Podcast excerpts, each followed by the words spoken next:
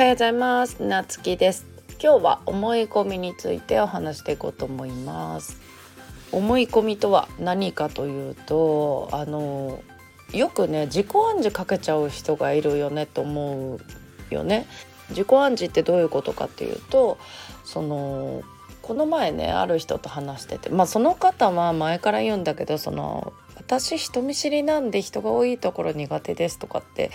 言いながらも結構喋るよね人前でなんか20人ぐらいいるところで普通になんか手挙げて発言したりとか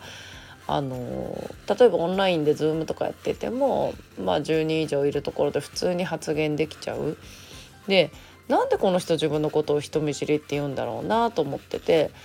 まあうちの分析ではその方はヒロイン症候群なんだけどヒロイン症候群ってあの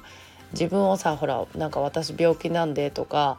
私まるなんでみたいなそのまあ人見知りもそうなんだけどねって言ってなんかだから私はダメなんだみたいなね感じで暗示をかけちゃう。で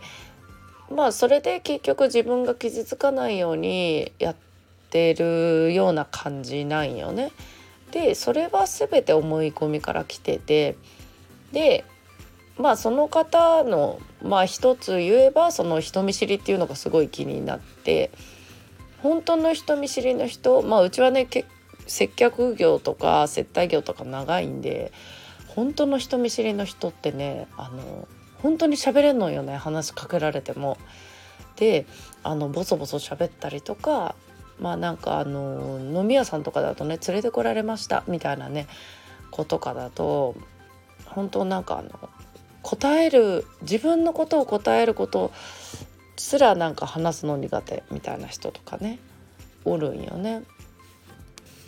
でうちももともとすごい人見知りでまあいまだに大勢の前で話すのとかはすごく苦手なんだけどあのー、でもやっぱりそれはね自分でなんか気づいた時があったんよね。なんかその人見知り自分からあの話しかけていこうとかまあ仕事以外では前はね仕事で営業とかでは喋れるけどそれ以外の時は話しかけられてもなんか答えられませんみたいな美容院でもちょっと恥ずかしくて言いたいこと言えませんみたいなね感じのこととかあったんだけど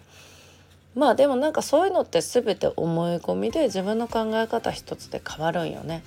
で自分でそうやって私は人見知りだからって殻を作っちゃうと本当になんかその人を寄せつけないような感じも人からしたらねするしなんかそれでなんかその自分が苦手な場の言い訳にしてる感じがあってそれってやっぱりいい方向には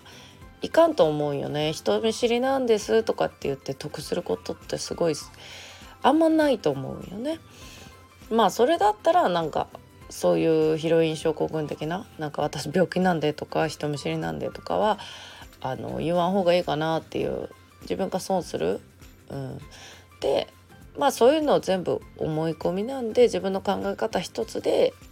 そういう癖は治るよっていうことをね今日はお話ししてみました。ということで今日も良い一日をお過ごしください。またお会いしましょう。